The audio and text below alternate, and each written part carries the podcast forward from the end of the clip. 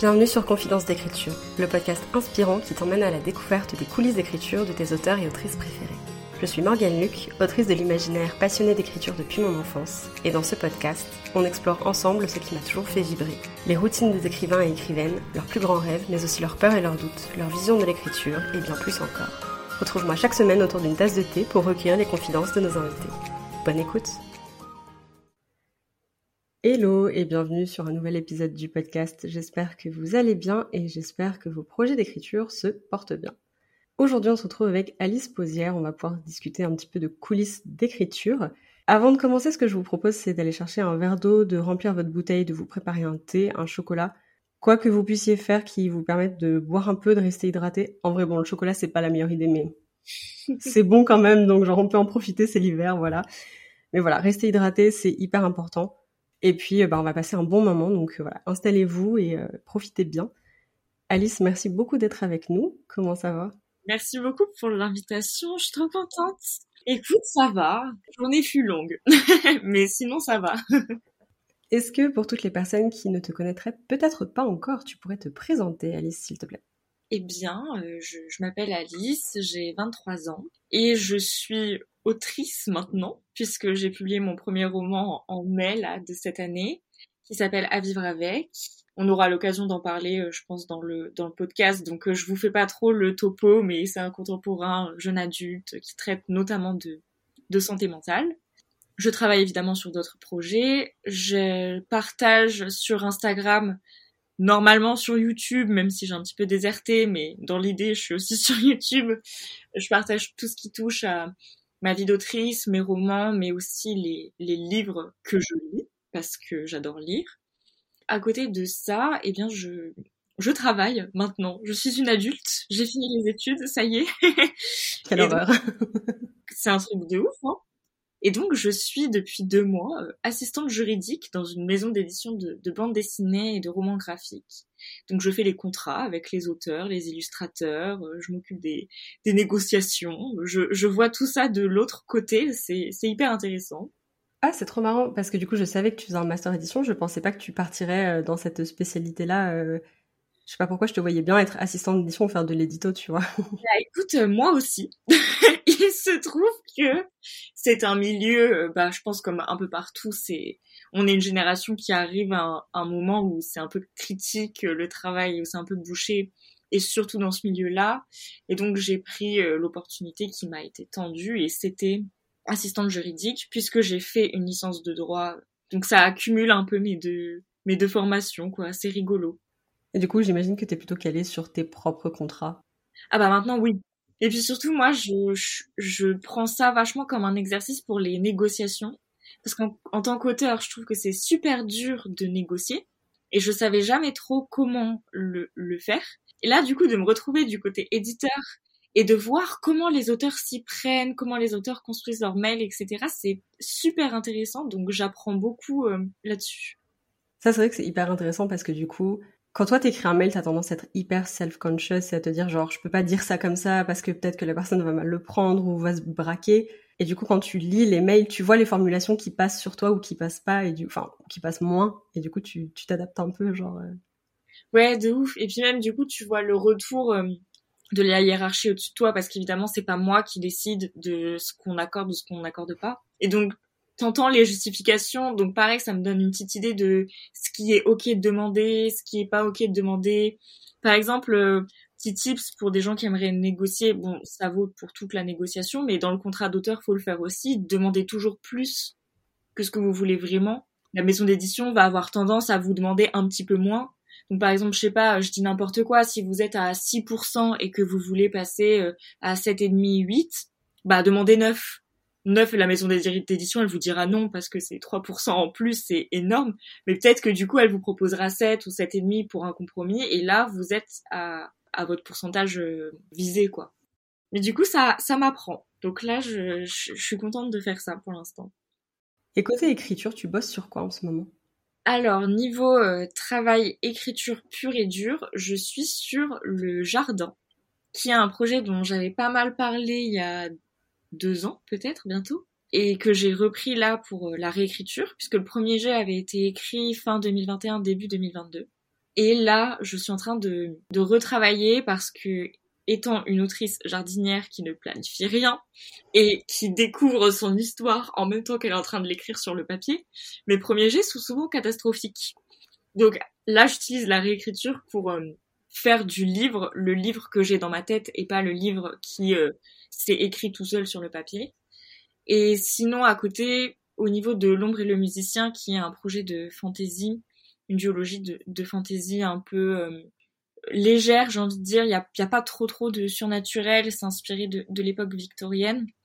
Là, en fait, je prépare plus ou moins des dossiers de soumission et je suis aussi en plein dans euh, la bêta lecture, comme tu le sais, Morgane. Eh oui. J'ai été la première à finir ce livre. C'est, c'était incroyable quand tu m'as dit que tu l'avais fini. Mm.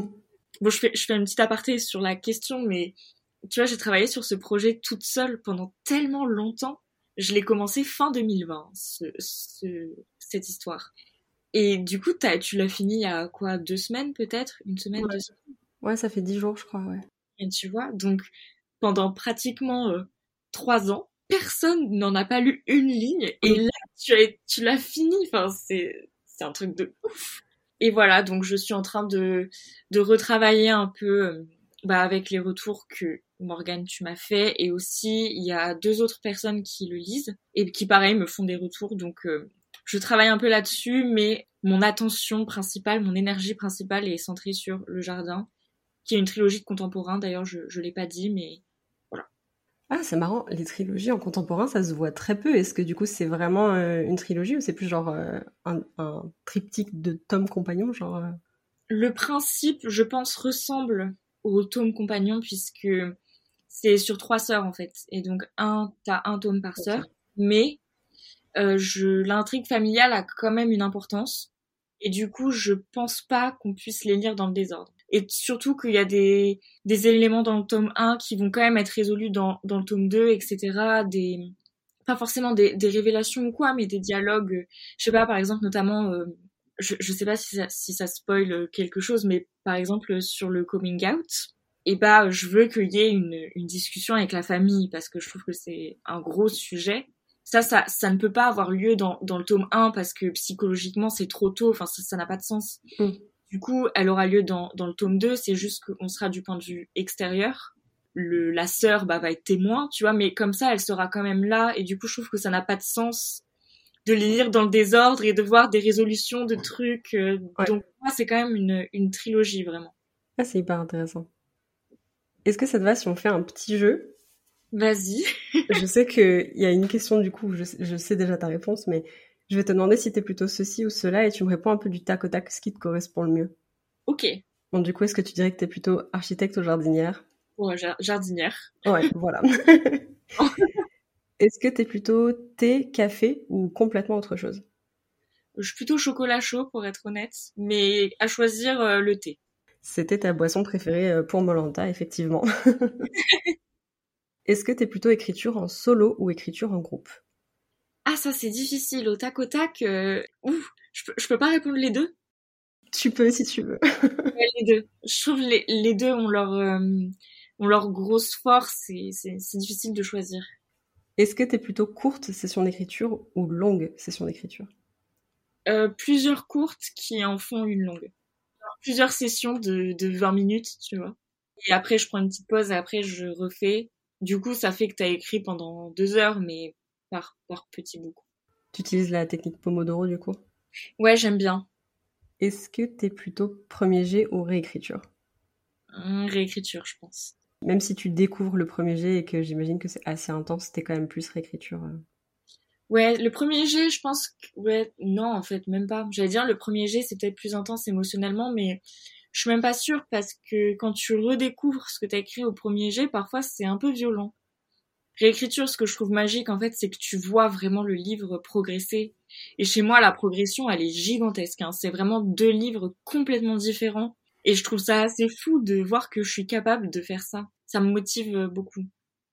Et est-ce que t'es plutôt vrai nom ou nom de plume? Vrai nom. J'ai jamais trop pensé à prendre un nom de plume. Hein. Mais disons que la seule potentielle réflexion qu'il y avait derrière le fait de garder mon nom, et surtout mon nom de bah, entre guillemets, ce qu'on pourrait appeler un nom de jeune fille, puisque je ne suis pas mariée ni rien, enfin, c'est mon nom de naissance, quoi. Mm. C'est que dans ma famille, on n'est que des filles. Et donc, si on décide toutes de se marier et de faire la tradition, à savoir prendre le nom du, du gars ou de la personne qu'on épouse, et bah, il n'y aura plus de posière, parce qu'on est les seuls, euh, on est les derniers poseurs de la famille et du coup je m'étais dit en fait ma mère a fait ça aussi elle a gardé son nom de jeune fille dans sa vie pro et du coup dans la vie perso elle a euh, le nom de mon papa mais Mm. dans la vie pro elle a son nom de jeune fille je trouve ça trop bien du coup le nom persiste et, et donc je me suis dit comme ça il y aura toujours euh, il y aura toujours un posière quelque part euh, sur une table de librairie même si euh, bon ça se trouve on se mariera pas toutes les trois ou ça se trouve on gardera le nom hein, je- j'en sais rien mais disons que c'est un truc au- auquel j'ai pensé. Ouais, je trouve ça joli, c'est un joli hommage aussi à ton nom de famille. Ouais, c'est la famille, quoi. Et je garderai ce nom-là, par exemple, même si jamais ça change, euh, ce sera toujours Alice Posière euh, pour les liens, ça c'est sûr. Du coup, nous, on avait participé à Molanta ensemble, puisque au début de l'année, enfin, de l'année scolaire, 100 ans, donc en septembre, vous avez lancé la deuxième édition de Molanta. Moi, j'étais dans ton équipe, donc je t'ai vu un peu de loin dans les discussions euh, sur Discord avancer sur tes projets et écrire beaucoup, parce qu'à ce moment-là, bah, du coup, forcément, c'était un peu le but aussi, donc euh, voilà. Oui. J'imagine que depuis, ta routine d'écriture, elle a quand même un peu changé, elle est peut-être moins intense. Oui. Ça ressemble à quoi une session d'écriture en ce moment pour toi? Alors en ce moment, j'essaye de me remettre dans un rythme euh, quotidien parce que euh, pendant ces derniers mois, euh, j'ai eu un petit un petit changement dans mon quotidien qui fait que je ma routine seule a été un peu eh bien chamboulée. Et donc là, je commence ça y à retrouver un, un équilibre. Du coup, je dirais que ma routine, c'est déjà j'écris le soir. J'essaye d'écrire 1000 mots par jour. Donc là, actuellement, comme je, suis en train de me remettre dedans, ça prend plutôt euh, une heure et demie, deux heures. en j'ai, j'ai pas trop de routine. Je pense que ça dépend un peu euh, de comment je me sens. Soit je le fais juste après manger, soit je le fais après mon petit moment self-care, genre étirement, douche. euh. Ça dépend un peu du de l'heure qu'il est, j'imagine, et, Mm. et comment je me sens. Euh, j'écris en musique. J'ai toutes les playlists de tous mes livres sur Spotify. Et du coup, est-ce que tu travailles uniquement sur PC ou est-ce que ça t'arrive d'avoir avec toi des carnets ou des notes que tu prends ailleurs? En vrai, j'ai un notion que j'alimente euh, de manière très aléatoire parce que je ne suis pas du tout organisée. Et en gros, dans mon notion, le seul truc que j'ai, c'est un tableau avec tous mes livres et mes idées euh, futures et euh, le- leur avancement, genre est-ce que c'est euh, publié en bêta lecture, en relecture, euh, en pause, bon, voilà. Et ensuite, à côté, j'ai genre des petits commentaires où je mets des des détails assez cons. J'ai pas euh, j'ai pas mon, mon notion, mais j'aurais pu vous lire par exemple ce qu'il y a pour pour euh, le jardin 2 c'est rigolo je sais pas c'est par exemple les des le, les noms d'un animal de compagnie tu vois j'ai une idée et bah bam je vais le noter là. Parfois c'est des grandes lignes mais en fait je planifie très peu. Et je fais beaucoup aussi à à l'intuition. J'ai un peu tendance à croire c'est peut-être une erreur hein, mais j'ai un peu tendance à croire que euh, le papier ça ça fige alors qu'une histoire à mon sens c'est c'est vivant et puis ça évolue en fonction de, de toi. Et moi, j'ai pas, je prends pas de notes parce que j'ai envie de laisser l'histoire mûrir comme comme elle doit mûrir. Et du coup, j'ai tout dans ma tête. Et euh, j'imprime mes premiers jets, tu vois. Je, je travaille sur papier pour euh, moi quand je retape mon premier jet et que je surligne partout et que je barre plein de trucs. Mais sinon, euh, c'est que de l'ordi presque. Ouais, il y a un peu l'idée de euh, si par exemple tu oublies une idée, Ouais. alors c'est que elle n'était pas importante pour la suite de l'histoire et que ça va shifter d'une autre façon. euh. Ouais, exactement. Je me dis, le, cerveau est bien fait, le, dieu de l'écriture est, est bien, est bien fait, tu vois, et du coup, si j'oublie quelque chose, c'est que, c'est que c'était pas important, ou alors que ça va se manifester autrement, ou alors que ça va revenir. Je- Ouais, ok. Et tu disais que tu avais pas mal de projets donc qui, étaient- enfin, qui dataient un peu. Est-ce que trois ans c'est vraiment daté? Je suis pas sûre, mais tu as des projets qui sont sur lesquels tu travailles en ce moment qui, qui datent quand même d'il y a quelques années. Genre, comment ça se passe pour toi C'est une question qui va être biaisée parce que je t'ai déjà entendu dire ça dans un, dans un podcast ou sur Instagram, je crois. Euh, par rapport à Vivre avec, quand tu parlais de tes corrections édito, tu disais que c'était compliqué de de pas avoir envie de réécrire le texte avec la vision que tu avais maintenant et de laisser la place à Alice d'il y a quelques années qui s'était exprimée à travers ce livre. Ouais. Comment est-ce que tu fais pour tenir des projets de longue haleine comme ça sans, euh, enfin, avec cet état d'esprit de ce qui doit changer changera Mm. et en même temps de garder un peu le cœur de ce que tu avais euh, à l'époque quand tu les as commencés. C'est compliqué comme question, mais Ouais, je, je comprends ce que tu veux dire. Je pense que à vivre avec, c'était particulier parce que c'était un projet qui était là à un instant T.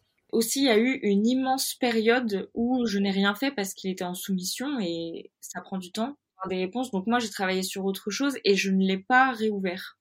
Là, la différence avec euh, bah, le jardin et l'ombre et le musicien que j'ai commencé, euh, tu vois, l'ombre et le musicien, c'est fin 2021, euh, fin 2020 plutôt, et le jardin, j'ai dû commencer le premier jet euh, septembre 2021, donc c'est quand même euh, vieux entre guillemets. J'ai évidemment changé entre temps, mais en fait, c'est jamais des projets que j'ai clôturés dans ma tête. Pour l'instant, je suis encore au stade où ils peuvent bouger, la, la moi qui les a écrits, elle les a écrits avec une intention qui est toujours là maintenant parce que je suis encore en train de travailler dessus. Le jardin aussi, c'est un peu comme à vivre avec, ça parle d'un événement euh, un peu euh, clé dans ma vie et du coup j'arrive, c'est aussi facile de se remettre dans l'état d'esprit où j'étais par rapport à cet événement quand j'ai commencé ce livre. Et l'ombre et le musicien, même si c'est de la fantaisie, c'est un peu moins proche de mon quotidien, heureusement ça reste, c'est pareil. En fait, à chaque fois, mes livres, ils sont un peu liés à, à une attention ou à quelque chose que j'ai envie de faire passer à un instant T. Et du coup, tant que je clôture pas le projet dans ma tête et que je garde un peu cette ligne de conduite de j'ai envie de dire ça, je veux transmettre ça, j'arrive à garder cette ligne de conduite là. Après, le projet évolue forcément parce que entre euh, fin 2020 et fin 2023, bah, j'ai changé. Mais je pense que ça évolue pour le mieux, du coup. Enfin, c'est juste, euh, ça, ça prend un peu en maturité, j'imagine. J'espère. comment est-ce que tu arrives à, te dire, ok, là pour le moment, je, je pense que j'ai dit ce que je voulais dire, je l'ai emmené où je voulais l'emmener, donc je vais le soumettre. Tu vois, parce que sur des projets comme ça qui mettent du temps à se développer, sur lesquels toi-même t'es pas fixé forcément sur euh, le produit final parce que tu sais pas forcément encore, tu te laisses la place. Comment tu te dis, ok, là c'est le moment de l'envoyer? Je pense que la réponse, elle diffère en fonction de si t'es déjà publié et que t'as déjà un pied dans le milieu, VS si t'es pas encore publié. Pour à vivre avec, j'ai quand même mis du, du temps. Alors en fait, non, en soi, j'ai mis un an et demi, donc ça paraît court là par rapport aux deux autres. Mais en fait, j'ai mis du temps dans le sens où euh, j'ai vraiment pris le temps de tout travailler à fond. J'ai fait beaucoup de bêta lecture. En fait, j'étais arrivée à un stade où je regardais le livre et je me disais, je ne vois pas comment il peut être mieux. Mm. À mon sens, quand tu arrives à ce stade, c'est que euh, t'as fait entre guillemets ta partie du travail et qu'après t'as besoin d'être aidé pour faire mieux. Après, je parle en tant que personne qui ne souffre pas du syndrome de l'imposteur. Du coup, j'ai pas genre ce doute constant de euh, oh là là, euh, comment je pourrais faire mieux. Enfin, je sais quand je peux faire mieux et je sais quand je ne peux pas. Et euh, je n'ai pas non plus, j'allais dire l'inverse. Euh, je sais quand même me remettre en question, quoi. C'est-à-dire que genre je fais un premier jet, je trouve pas que c'est génial dès le début. J'ai cette objectivité-là. Je pense que si on l'a pas, ça peut être plus compliqué du coup de, trouver. Mais moi, comme je l'ai, je me base là-dessus. Et pour l'ombre et le musicien, bah là, du coup, j'ai fait une première vague avant l'envoi en bêta lecture. Ce que je recommande pas forcément d'ailleurs, hein, by, by the way, parce que du coup, là, je vois tout ce que je pourrais modifier et je me dis, oh là là, les éditrices, elles ont lu ça euh, comme ça, alors que je pouvais, je pourrais le changer. Donc, je recommande pas de faire ça. Mais je l'ai fait parce que euh, dans ce cas précis, il y avait des éditrices qui m'avaient parlé du livre et qui attendaient. Bon, je me doute qu'elles faisaient autre chose. Hein, elles étaient pas comme ça derrière leur ordi. euh, quand est-ce qu'Alice Posier nous envoie son manuscrit? Mais elles attendaient plus ou moins le livre et donc euh, j'ai voulu leur envoyer quand il était fini à la réécriture. Je sais qu'il a du, le potentiel d'être amélioré, mais je sais que moi je je pouvais pas l'améliorer toute seule. C'était le moment où j'avais besoin de retour. Donc, je envoyé en bêta lecture et comme elle l'attendait, j'ai aussi envoyé en maison d'édition. Mais moi, je recommanderais toujours de faire la bêta lecture euh, avant et de prendre le temps pour soumettre parce que vaut mieux envoyer un livre plus tard mais solide plutôt qu'un truc qui potentiellement peut être mieux et du coup qui se fait refuser alors que s'il avait été retravaillé, peut-être que il serait passé, tu vois. Et ça me fait penser à ça, mais pour À vivre avec, je crois que tu avais très peu soumis. Ouais, j'ai fait trois soumissions. C'était des choix de cœur par rapport aux thématiques du roman, j'imagine. Ouais, c'est ça. il était tellement particulier, euh, je... Enfin, dans, dans tous les cas, je, je recommande ça aussi, de bien cibler les maisons et de pas faire une, une gigantesque vague d'envoi. Bon, après, tout le monde, il y en a qui vont te tenir un discours opposé. Hein. Qui vont te dire, c'est comme, comme quand tu cherches du travail, plus t'envoies, plus t'as de chances de trouver, machin. Moi, j'estime que si t'envoies euh, dans le vent, c'est de l'énergie perdue. Euh. Je mm. pense qu'il vaut mieux vraiment bien cibler et, euh, et pas hésiter aussi à être présent, entre guillemets, dans la communauté de la maison d'édition, donc à aller les voir sur les salons, à les suivre sur les réseaux pour voir si humainement ça passe. En plus de l'aspect, euh, je les ai vus sur l'étagère du Cultura, vas-y, ça a l'air bien, je, leur envoie. Faut... Je pense que plus t'es proche de la personne humainement, si t'as l'occasion d'échanger avec certains membres de l'équipe sur les salons, sur les réseaux, etc., bah, t'as beaucoup plus de chances que ça fonctionne parce que humainement, il y a déjà quelque chose et c'est un métier de lien. C'est un travail de lien dans tous les cas, donc c'est très humain. Et du coup, je je pense que on a plus de chances de réussir entre guillemets, à savoir être publié, euh, si on fait les choses de manière humaine et pas euh, à la chaîne. C'est clair que c'est un travail très humain en fait. Enfin, quand on va bosser sur un texte après en édito euh, avant publication, l'éditoriste va y mettre beaucoup du sien, nous on va y mettre beaucoup du nôtre. C'est quand même mieux si la relation est bonne, si on s'entend, si on a envie de porter le texte dans la même direction aussi. Enfin, et puis c'est tellement intime pour un, pour un auteur, un texte, pour qu'un éditeur ou une éditrice arrive à, à s'insérer là-dedans, dans cette relation hyper intime entre l'auteur et le texte, sans le froisser, en étant juste, c'est très compliqué. Surtout que, enfin, de ce que je comprends de ce que tu dis, il y a des thématiques très importantes pour toi dans tes textes, même si des fois j'imagine que c'est pas forcément euh, obvious pour tout le monde, tu vois, mais toi quand t'écris, t'as un peu ce truc-là de, euh, t'as des choses importantes pour toi dans tes textes, donc c'est pas évident non plus de gérer ça. Enfin, il y a une partie de sensibilité qui est énorme, quoi. Ouais, c'est clair. Ça s'était bien passé le travail édito pour ça avec euh, à vivre avec? Bien passé dans, dans le sens avec mon éditrice? Ouais. Dans le sens avec moi-même. Les deux, en vrai. Euh, alors avec mon éditrice, très bien. Ouais. Le fait de retravailler sur un texte aussi dur et personnel des années après, c'est à la fois une chance et à la fois une difficulté, je trouve. C'est une chance par rapport à l'éditrice, parce que justement quand elle te fait des quand elle te fait des remarques, des suggestions, etc., toi tu arrives à te dissocier du texte et à dire ok, ce n'est plus moi, c'est mon livre. Et donc c'est plus facile pour euh, pour être objective et pour prendre les corrections en compte ou pas, mais en tout cas si tu les prends pas, euh, tu le fais pour les bonnes raisons, à savoir que tu estimes que ça sert pas le, livre. Mais la difficulté, elle vient dans le soi. À titre personnel, dans ce livre-là, c'était compliqué parce que du coup, il fallait que je me remette dans l'état d'esprit de la Alice de 19 ans qui a écrit ce bouquin, qui euh, n'était pas au top de sa forme. Bon, je pense qu'on s'en doute. Et donc, euh, bah c'est un peu compliqué quand toi en fait écrire ce livre moi ça m'a donné un peu un sentiment de de, de closure en anglais j'ai beaucoup évolué depuis l'écriture de ce livre par rapport au sujet traité et du coup me remettre dedans c'était très douloureux mentalement ça m'a mis vraiment dans un mood de... tu sais j'avais l'impression d'aller mal mais en même temps j'allais bien du coup il y avait un décalage immense c'était très bizarre donc là-dessus, ça a été difficile. Mais en revanche, avec mon éditrice euh, adorable, c'est c'était vraiment la meilleure personne pour faire ce taf-là avec moi. Elle a été euh, hyper pertinente, très humaine, très très douce. Elle, a vraiment amélioré le, livre et, je suis hyper fière euh, de ce qu'elle a fait dessus. voilà. Et du coup, je te racontais déjà ça en off, mais je recontextualise parce que je trouve que l'anecdote est marrante quand j'ai commencé à faire euh, le format de confidence d'écriture et que j'ai préparé les questions pour ce format, il y en a une qui m'est venue, qui était liée directement à toi, et je m'étais dit si un jour j'invite Alice sur le podcast, c'était plutôt si un jour j'ai le courage d'inviter Alice sur le podcast. je lui poserai cette question parce que je la trouve hyper intéressante. Dans À vivre avec, tes titres de parties sont des noms de tableaux. C'est quoi la place de, de la peinture et de l'art de manière générale dans ton processus? L'art, de manière générale, m'inspire énormément et que ce soit sous toutes ses formes. Alors la forme la plus évidente, c'est la musique et la, la littérature parce que c'est euh, ce que je consomme le plus et je pense euh, ce qui se ressent le plus aussi. Il y a beaucoup de mes livres qui parlent de musique. Mais, mais il y a aussi toutes les autres formes d'art, même celles un petit peu moins exploitées par, euh, par notre génération, à savoir donc la peinture, l'architecture, la sculpture, enfin tout, tout m'inspire.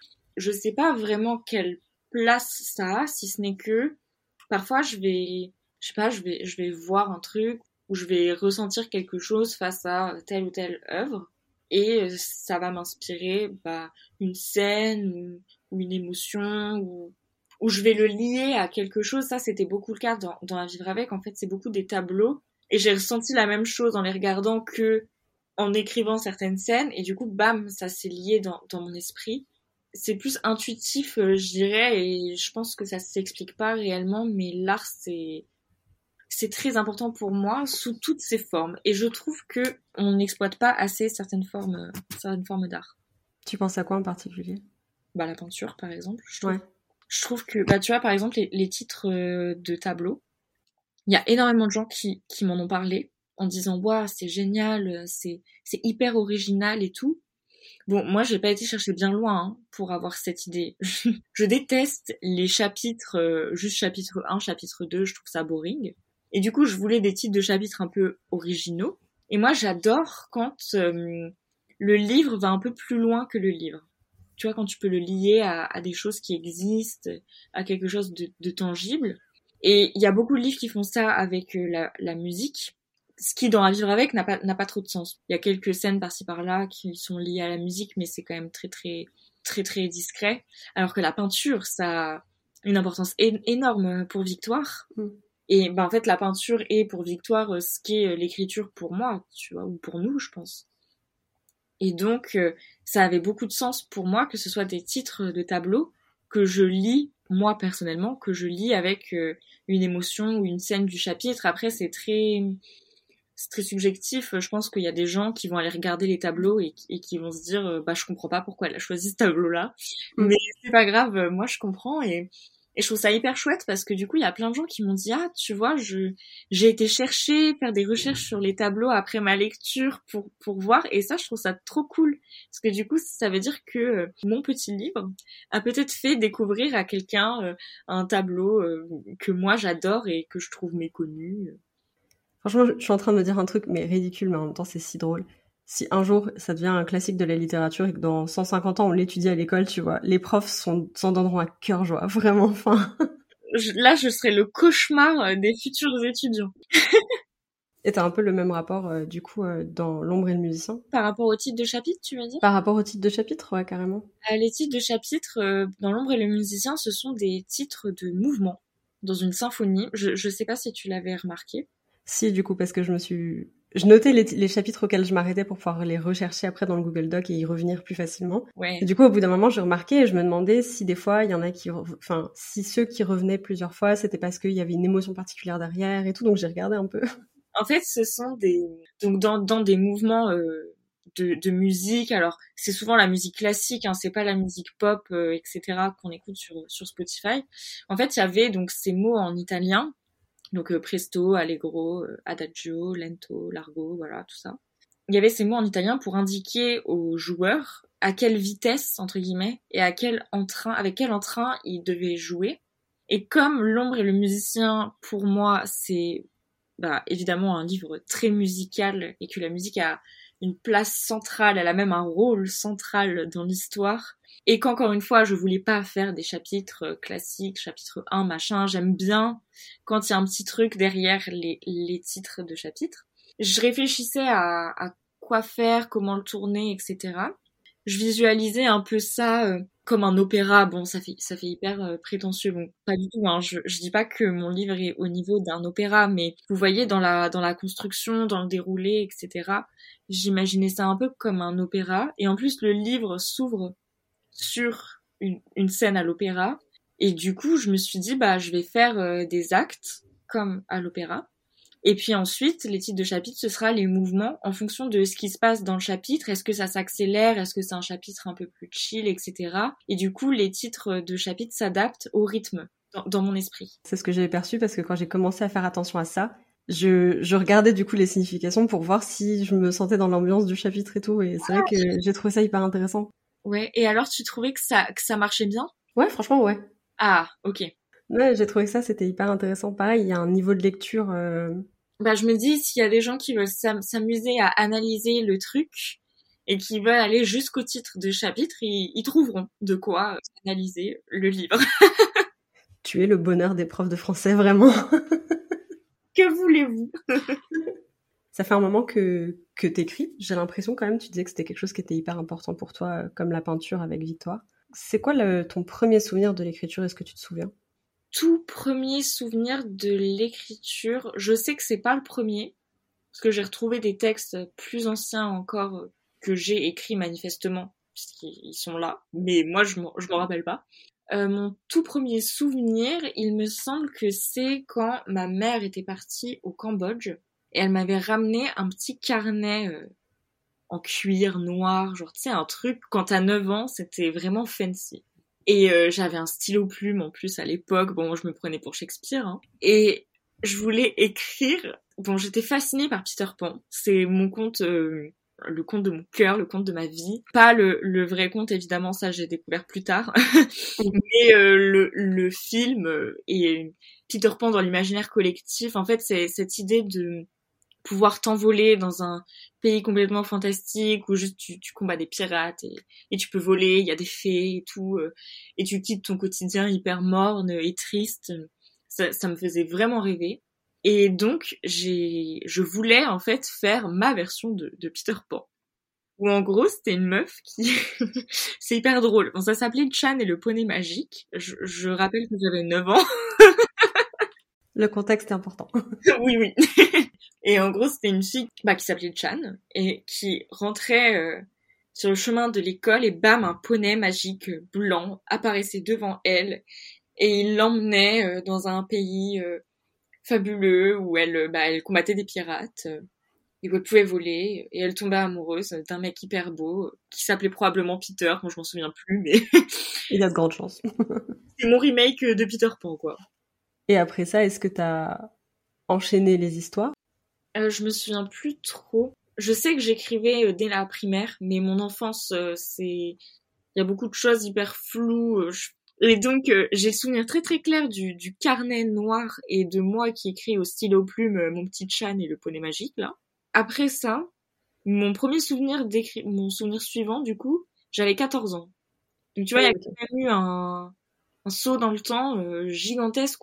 Et, le, et c'était encore un remake de Peter Pan. Sauf que cette fois-ci, il y avait plus de poney, il y avait juste une meuf qui combattait des pirates à, partir de ce moment-là, bon, il y a eu une période euh, à mes 14-15 euh, ans où j'ai pas du tout écrit. À part cette période-là qui était quand même particulière, j'ai pratiquement toujours écrit. En tout cas, j'ai essayé d'écrire euh, de manière plus ou moins régulière. La régularité de l'époque n'étant pas ma régularité actuelle. Je, je, me tapais des déterres où pendant une semaine j'écrivais à fond les ballons. Et après, j'écrivais rien pendant euh, trois semaines, un mois. Et après, je retapais une déterre de deux semaines. Donc voilà, c'était un peu plus en dents de scie. Euh. Mais j'avais toujours plus ou moins une histoire dans la tête, quoi. C'était quoi le premier projet que tu as terminé d'écrire en roman? Eh ben, c'est à vivre avec. Ah, c'est vrai? Ouais, avant ça, j'ai beaucoup écrit, j'ai beaucoup commencé, j'avais jamais fini. Il y a, il y a plusieurs euh, raisons. La première étant les conseils d'écriture. Alors maintenant, ça a un peu changé mais à l'époque, les conseils d'écriture pullulaient sur les, réseaux et ce n'était que des conseils pour les architectes. Des gens qui te disaient il faut absolument que tu aies la fin de ton histoire avant de la commencer, sinon euh, ton histoire sera bancale. Oh là là, attention, tu veux commencer comme ça l'intuition, mais non, que nenni, il faut d'abord euh, définir ton lecteur cible ou je sais pas quoi. Donc moi, je planifiais toutes mes histoires. Alors c'était des histoires de zinzin, hein. franchement j'avais des idées incroyables à l'époque, mais comme je les avais planifiées et que je connaissais déjà la fin, j'avais pas d'intérêt à les écrire. En fait, je les écrivais parce que moi j'aime aussi écrire et j'aime tout le travail de la plume, du style machin. Je veux dire, euh, si je sais déjà où va mon histoire, bon bah je m'amuse deux trois chapitres avec la plume et puis ensuite euh, terminé. Enfin, je sais déjà euh, où ça va. Et ensuite, je pense qu'il y avait aussi cet aspect un peu, euh, je, je sais pas si ça va parler à des gens ou si je suis juste un peu un peu mégalo. En gros, quand j'étais depuis que je suis toute petite, donc j'aime écrire et je suis persuadée que je suis faite pour ça, que euh, je vais réussir là-dedans. En fait, j'ai toujours su que j'y arriverais, que j'arriverais là où je suis aujourd'hui, et même euh, plus loin. Du coup, comme j'avais cette euh, cette conviction, cette certitude, eh bah j'étais un peu là, tranquille, je me laisse porter. En fait, comme je savais que ça allait arriver, eh bah j'attendais que le projet me tombe dessus, que le projet de ma vie me, tombe dessus, et j'avais pas encore eu ce déclic de bah meuf, ça va t'arriver, mais faut que tu ailles le chercher aussi. Parce que si tu ne l'écris pas, tu, tu n'écriras jamais. Enfin, faut que tu l'écrives ce livre. Il va pas arriver comme ça un jour euh, miraculeusement sur ta table de chevet. Et c'est quand j'ai eu ce déclic, c'est à peu près le moment où j'ai commencé à écrire à vivre avec, que euh, je pense que ça m'a permis de finir en considérant évidemment avec étant, étant un roman euh, particulier pour moi, qui me tenait beaucoup à cœur. Et je pense que peut-être si ça avait été un autre livre, qui traitait d'autres choses, j'aurais peut-être encore abandonné cette histoire. Mais là, comme c'était c'était viscéral en fait, il, fallait que je termine. Et je sais pas comment expliquer, mais quand je l'ai commencé, j'ai senti que c'était lui que j'allais finir. Je sais pas, je sais pas comment expliquer, mais il s'est passé un truc, j'ai su. Ouais, une question d'instinct assez fort. Euh. Ouais. Ah, c'est intéressant. Il t'a fallu combien de temps pour l'écrire? Le premier jet, il m'a fallu un mois et demi. Ah ouais, ok. Ouais, c'était cool. Après, il est petit, hein. Ça n'a pas été trop difficile ce truc-là, parce que moi je sais que quand j'ai terminé Frontières numériques, j'ai eu un moment de euh, que va être ma vie après ce projet, comment est-ce que je vais m'en détacher émotionnellement et me réinvestir à nouveau dans une autre histoire, tu vois, genre? Comment t'as vécu ce truc-là de ce process un peu de te détacher de ta première histoire pour pouvoir en raconter d'autres parce que tu sais que tu vas en raconter d'autres? Bah très mal, je crois. Parce que du coup, c'était l'ombre et le musicien après. Et l'ombre et le musicien, euh, bah, a été euh, chaotique du début à la fin, ce truc. Et en fait, j'adore ce livre parce que je sais, euh, je sais de quoi je veux parler et je sais pourquoi je l'écris. Et je sais que je peux potentiellement réussir à faire quelque chose de bien. Genre là, je sais déjà que ça commence bien à prendre forme, ça commence à être pas mal là. Il manque quelques petits trucs, mais c'est solide au moins. Et alors, par contre, euh, le début, c'était. Au départ, c'était un thriller. Hein. Ah ouais, ok. Thriller euh, dans la campagne états-unienne, euh, avec un vieil ancré. Ah, ça n'a rien à voir, meuf. Ouah. Moi, je, je commence toujours par des. un peu des, des messages, des idées. Et ensuite, c'est l'histoire. Mais c'est jamais l'histoire en premier, tu vois. Je me dis jamais, ah tiens, je vais raconter l'histoire d'une nana euh, qui fait ci, qui fait ça, ou toujours je me dis, je veux parler de tel sujet. Je veux dire telle chose. Et l'ombre et le musicien, je voulais parler principalement du regret et de la folie. Et euh, je voulais un peu prendre le parti inverse d'à vivre avec, qui est de assez doux finalement, qui est de dire ah tu regrettes quelque chose, mais il faut pas parce que parce que euh, regarde tu peux quand même avancer, etc. Enfin c'est un truc assez encourageant, je trouve qu'il y a dans ce livre. L'ombre et le musicien, c'était un peu la manière inverse de faire comprendre aux gens qu'il faut pas regretter, à savoir ah tu tu crois que ta vie tu crois que ta vie elle sera mieux euh, si t'avais changé ça et eh bah eh bah vas-y va voir bon ce n'est pas mieux quoi voilà je, te donne un petit aperçu de la suite ce n'est pas mieux et je trouvais ça intéressant d'avoir euh, ce même sujet mais de deux angles complètement différents et c'est un sujet qui, qui, me, qui me touche, enfin voilà, que j'aime bien. Et puis la folie, je sais pas, ça m'intéressait. Euh, un personnage où tu sais pas trop si ce qu'il voit et ce qu'il pense est vrai ou faux. tu sais, c'est un peu... Tu te mélanges, j'aimais bien. Et du coup, j'étais partie au départ sur un thriller. Et en gros, en, vrai, mon idée était zinzine. Hein. Je voulais qu'une meuf ait disparu. Et donc l'enquêteur se, charge de, de se mettre à sa recherche. Et elle a laissé derrière elle une caméra où elle faisait des vlogs. Et en fait, t'as l'impression qu'elle était poursuivie par une ombre, genre comment elle parle, tu vois, t'as l'impression qu'elle parle à quelqu'un ou quoi, sauf que à la caméra, tu ne vois personne. Et en fait, j'ai commencé à l'écrire et ça marchait pas. Et j'ai fait au moins quatre versions de L'ombre et le musicien avant d'avoir la version que, que tu as là. Quatre débuts, hein. Mais ouais, j'avais le thriller. À un moment, j'avais un truc, genre une bande d'amis qui partent euh, dans un chalet à la montagne euh, et, et qui se retrouvent un peu coincés là-bas en mode huis clos. J'avais un truc pendant la Révolution française.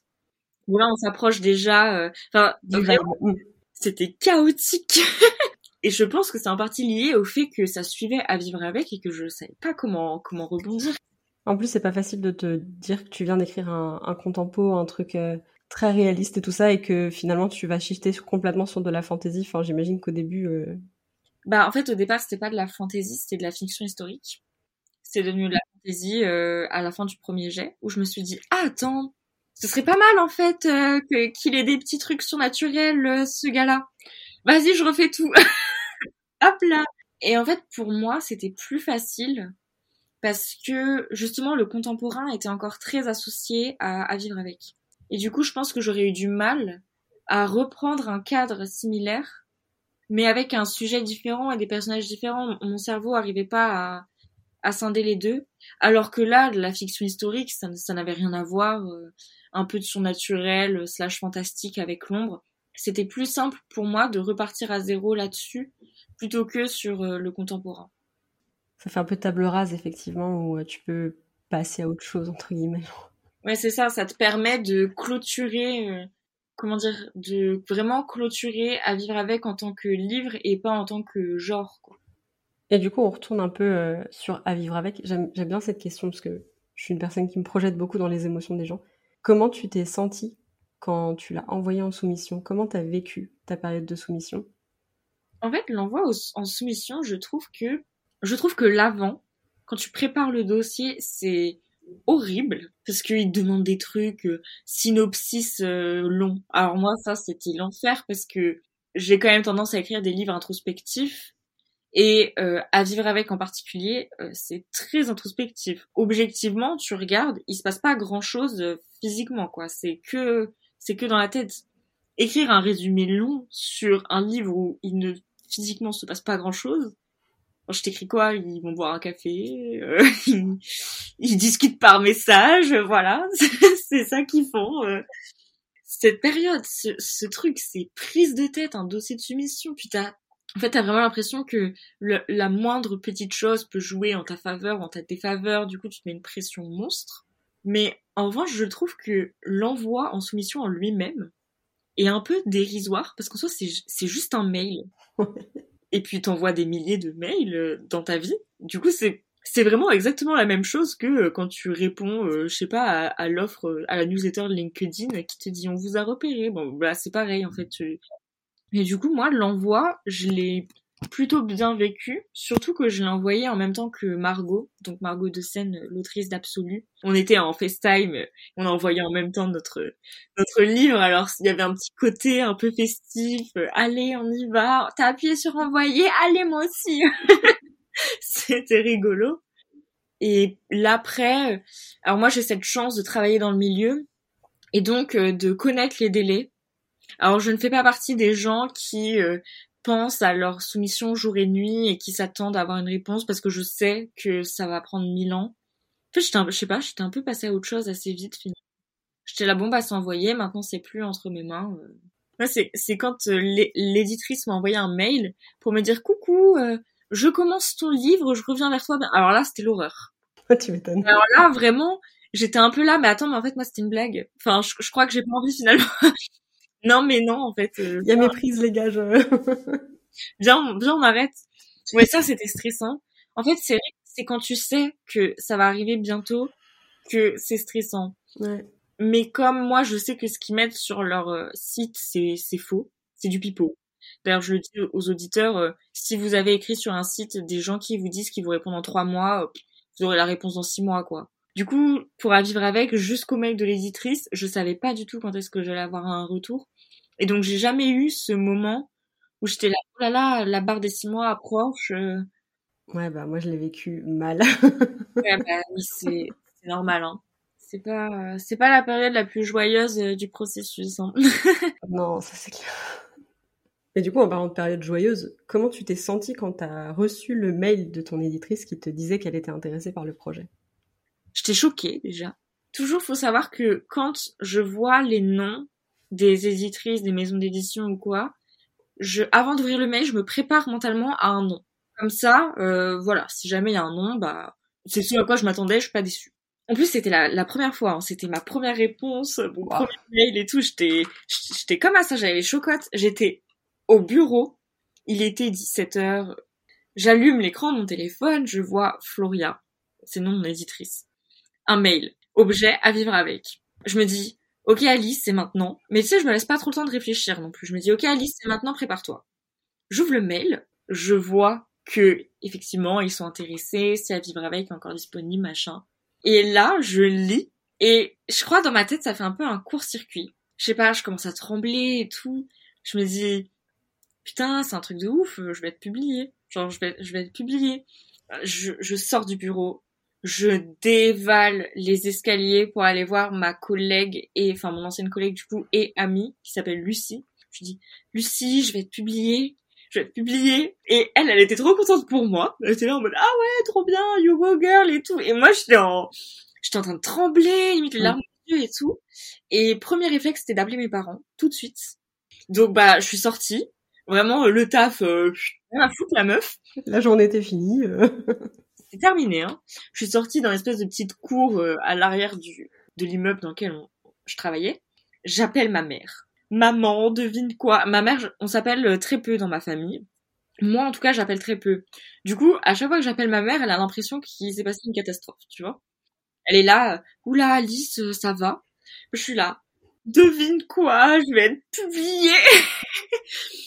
Et ma mère, trop mimi, me dit mais non mais c'est pas vrai mais non mais c'est pas vrai. Et tu sais qui me répète en boucle genre mais non mais c'est pas vrai mais t'es trop forte mais tu l'as vraiment fait. C'est presque comme s'il y croyait pas. Et du coup bah cette, cette réaction m'a encore plus saucée.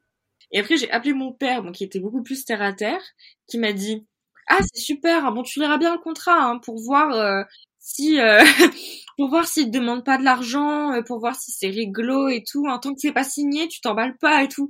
Ouais, t'inquiète papa. La meuf était déjà en train de chialer. Euh. Non, t'inquiète, je m'emballe pas. tu me connais. Non, mais je suis pas du tout en train de sauter partout depuis 30 minutes, là, t'inquiète. Et puis en fait, c'était surtout ouais prévenir tout le monde. Je sais pas, j'avais envie de le crier sous, tous les toits. Après le lendemain, je me suis sentie invincible. Enfin, c'était mon rêve depuis, je sais pas, mais cinq ans peut-être depuis que je que je connais les livres, donc peut-être même avant ça. C'était mon rêve et, j'ai réalisé ça. Euh, j'ai reçu le mail, j'avais 22 ans, même pas 22 je crois. J'étais sur la fin de mes 21. Je te dis c'est fou de réaliser ton rêve si jeune. Ah, j'avais vraiment l'impression que le ciel pouvait me tomber sur la tête et que je, moi je resterais là. Et puis bon après euh, tu commences à avoir le stress euh, bah entre la période où t'as le mail et la période où t'as le contrat c'est un peu stressant. Moi, j'avais trop peur de me faire ghoster ou que c'était une erreur, tu sais. Et, et je, enfin, je sais pas, j'avais hyper peur euh, qu'en fait ça se passe pas euh, et qu'ils se disent ouais non finalement euh, son truc est un peu naze. Vas-y, viens, on le signe pas. Après, t'as des petites pensées syndrome de l'imposteur qui, qui arrivent, mais le moment c'est c'est euphorique. Tu peux pas t'empêcher d'imaginer le pire quand c'est comme ça, genre. C'est horrible. Je sais pas pourquoi le, le cerveau il fait ça. Je me demande si c'est un moyen de te, de préserver en cas de, en cas de pépin, tu vois, où t'as déjà envisagé le pire, hmm. donc t'es plus préparé, je sais pas. Ouais, peut-être. C'est vrai que c'est étrange. À chaque fois qu'il t'arrive un truc positif, après, ton cerveau qui est là, non, mais ça ne peut pas être vrai. Exactement. ça ne peut pas être vrai, meuf. ce bonheur, vraiment, je ne crois que ce n'est pas pour nous. nous, on reste dans la tristesse, ok? C'est ça notre nous. Et du coup, ce serait quoi ton plus grand rêve en tant qu'autrice pour la suite? Et ben c'est un peu la question que je me pose. Je sais pas si c'est un problème, mais c'est un peu mon, disons le, le sujet qui me travaille euh, bah, depuis la publication d'À vivre avec. En fait, j'ai pas d'autres rêves, tu vois. Genre mon, mon rêve, euh, c'était ça, c'était d'être publié. J'ai pas forcément l'ambition d'être euh, je sais pas, genre ce qu'on pourrait appeler une, une grande autrice, euh, genre de vendre beaucoup, d'être d'être célèbre à l'international ou quoi. Moi, ça ça m'intéresse moyennement. Si ça m'arrive, je dis pas non, mais disons que j'écrirai jamais un livre dans ce but-là. En fait, moi, mon but, c'est d'écrire les livres que j'aime et qui me plaisent. Et si j'ai la chance que ça résonne avec d'autres personnes, et bah, et bah tant mieux. Et du coup, comme maintenant mon rêve est, est atteint, et ben je sais pas trop, euh, je sais pas trop de quoi je rêve. Et c'est hyper bizarre pour quelqu'un qui s'est construite autour du rêve de ne plus avoir de rêve. Bah, c'est peut-être que ça continue et que j'arrive à publier L'ombre et le musicien et Le jardin. Mais tu vois, j'ai pas plus d'ambition que que ça. Ouais, donc tu te mets pas forcément la pression euh, d'écrire plus vite, de construire ta carrière plus vite. Euh, tu te demandes pas forcément euh, quel est l'après pour pas qu'on m'oublie ou je sais pas quoi. Peut-être ai-je tort de penser ça, mais j'ai l'impression d'écrire un peu des livres que j'appellerais qui tout double c'est-à-dire, je pense que c'est des livres qui sont un peu, euh, alors spéciaux. Je je sais pas si c'est vraiment le terme, mais en tout cas, je sais que c'est des livres qu'on verrait pas forcément partout et qui, par conséquent, ne vont pas parler à tout le monde. Je suis intimement convaincue que une œuvre qui tout double, elle marque toujours un peu plus qu'une œuvre qui plaît à tout le monde. Parce que quelque chose de qui tout double, ça veut dire qu'elle est pas lisse, là où il y a du débat, pour moi, c'est là où il y a quelque chose d'intéressant. Et donc, quand il y a des avis divergents, et, ben, ça veut dire qu'il y a quelque chose qui a marqué, dans un sens négatif peut-être, mais aussi dans un sens positif. Et donc, je pense que les gens qui ont lu À vivre avec et qui l'ont aimé, qui sont les lecteurs qui comptent pour moi, parce que c'est, c'est pour ces lecteurs-là que j'ai publié ce livre, je pense pas qu'ils m'oublieront. Enfin, j'espère pas. Je pense pas que ce soit un livre euh, Kleenex entre guillemets. Je pense pas que c'est un bouquin où tu le lis et ensuite tu le fermes et tu penses plus. Je pense que c'est un livre qui, s'il t'a parlé, reste avec toi. Et s'il t'a pas parlé, et eh bah, et bah c'est pas grave si tu m'oublies puisque puisque ça veut dire qu'on s'est pas compris. Donc donc euh, va voir d'autres auteurs euh, qui te comprendront et que tu comprendras, tu vois. C'est hyper mature, je trouve, euh, par rapport au recul émotionnel sur l'œuvre et tout ça. Enfin, Non, mais c'est vrai. Enfin, moi, des fois, j'ai vraiment l'impression que si on, si je lis une critique un peu mitigée sur mon roman, j'ai vraiment l'impression d'être piqué en plein cœur et de m'effondrer en mode genre tout le monde me déteste et tout, ce qui n'est pas vrai, tu vois. Mais mais en vrai, je, je comprends que les critiques négatives ce soit difficile à gérer. Moi, j'ai cette chance de de les supporter assez bien, mais je pense que c'est parce que moi-même, je suis une lectrice très critique et donc je sais que quand je fais la critique négative d'un livre, en fait, j'attaque pas l'auteur. Enfin, l'auteur, effectivement, je, je, m'en fous.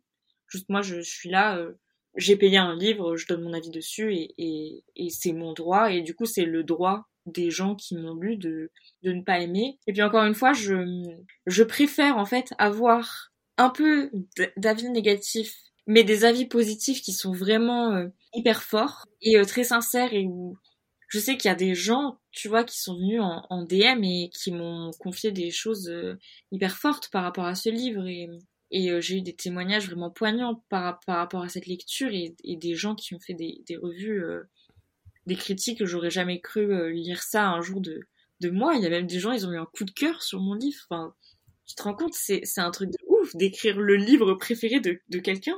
Et donc je préfère ça parce que je me dis que en fait moi je veux pas faire un truc lisse qui va glisser sur les gens et certes ils vont kiffer mais après ils y penseront plus. Moi je veux faire un truc qui qui euh, gratte un truc, qui gratte quelque chose euh, chez chez le lecteur et c'est le risque du coup que ça lui plaise pas mais c'est un mm. risque que que j'assume et dont je suis consciente euh, avant même la publication d'À vivre avec, j'en étais consciente et du coup j'ai un peu fait la paix avec ça.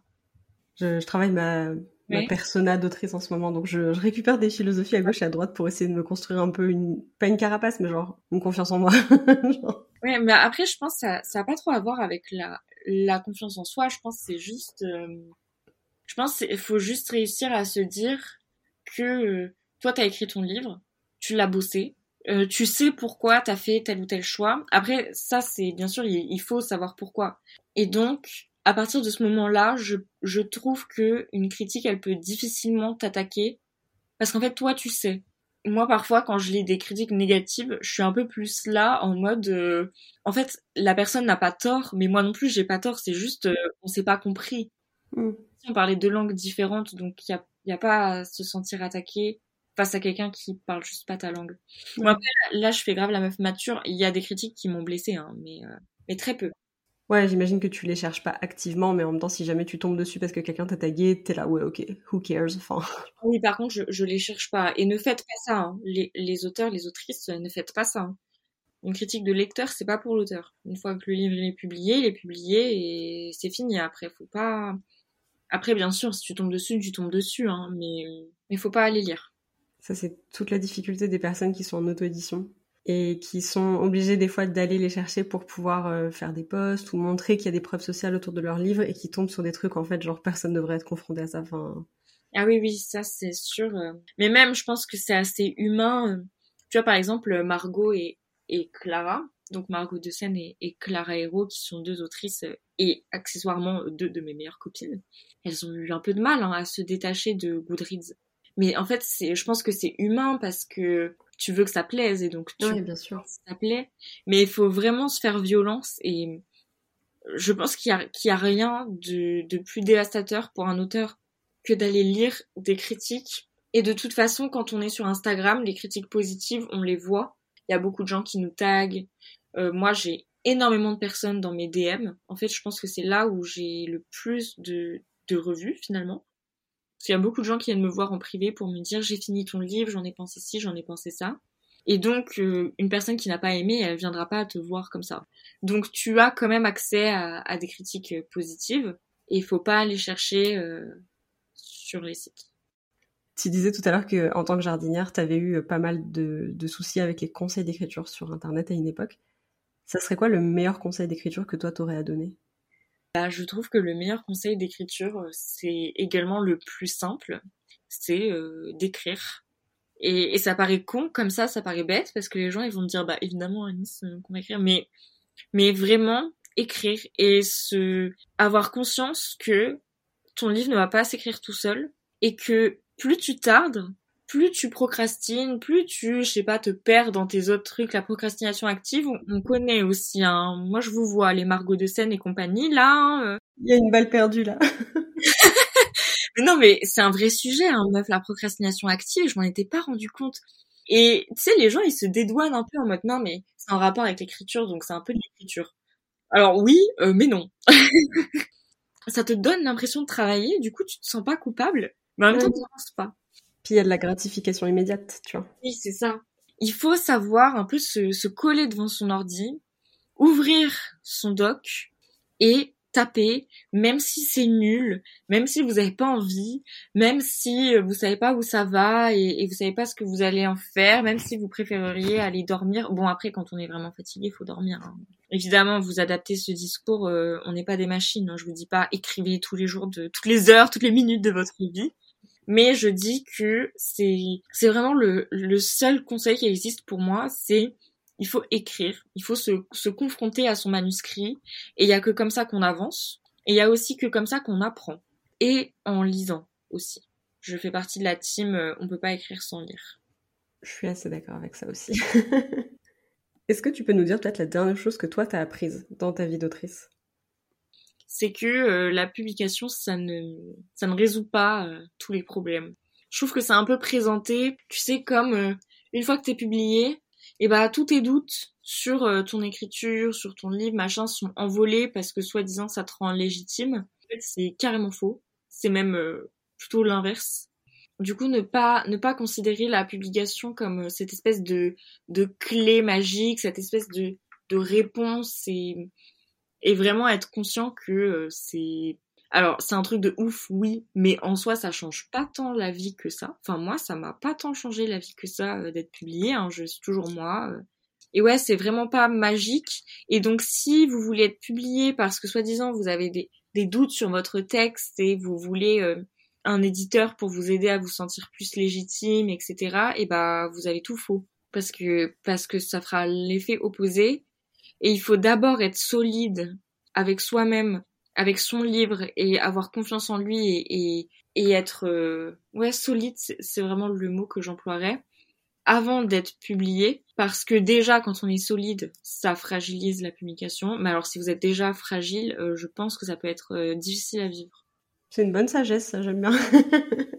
C'est juste que voilà, moi je trouve c'est important de désacraliser la publication. C'est pas c'est pas le boss ultime.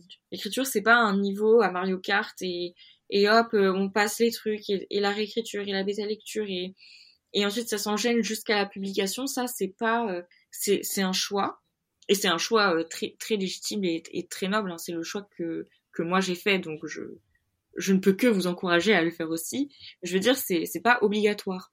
Vraiment, je trouve que Estelle de la chaîne About Estelle, c'est un super bon exemple pour justement contrer cette désacralisation de la publication parce que elles sont pas les steaks si elle veut écrire un livre et qu'elle veut le garder en premier jet dégueulasse, et eh ben elle le garde en premier jet dégueulasse et elle s'en fiche. Et c'est hyper important d'avoir en tête l'idée que la publication c'est un choix et c'est pas ça qui détermine si oui ou non ton livre est légitime. Ça détermine même pas si oui ou non ton livre est bien. Parce qu'il y a des livres nazes qui se font publier, il y a des livres bien qui se font refuser, tout comme il y a des livres nazes qui, se font refuser et des biens qui sont publiés, bien sûr, hein, mais en fait, c'est juste un choix. C'est tout ce que c'est et, et c'est rien d'autre. Et si je te demande pour conclure la dernière phrase que tu as écrite, c'est quoi? Je vais te dire ça tout de suite. C'est le temps se fige. Est-ce que c'était ce à quoi tu t'attendais? Je m'attendais à quelque chose de plus long, mais il n'y a pas de problème. non, parce qu'en fait, c'était deux phrases euh, séparées. Ah, trop bien. Alice, merci beaucoup, beaucoup d'être venue sur le podcast. C'était un plaisir de te recevoir et euh, bah, merci beaucoup de, de m'avoir invité. Je suis trop contente, c'était hyper intéressant. Enfin, en tout cas, j'espère que ça a intéressé les gens. Merci de nous avoir accompagnés tout au long de cet épisode, j'espère qu'il t'a plu. Tu peux retrouver les liens de nos invités dans les notes de l'épisode et suivre le podcast sur Instagram à confidence d'écriture pour découvrir toujours plus d'auteurs et d'autrices inspirantes. N'hésite pas à soutenir le podcast en lui laissant une note sur ta plateforme d'écoute. Quant à nous, on se retrouve tous les lundis et tous les jeudis pour un nouvel épisode. Et en attendant, bonne écriture.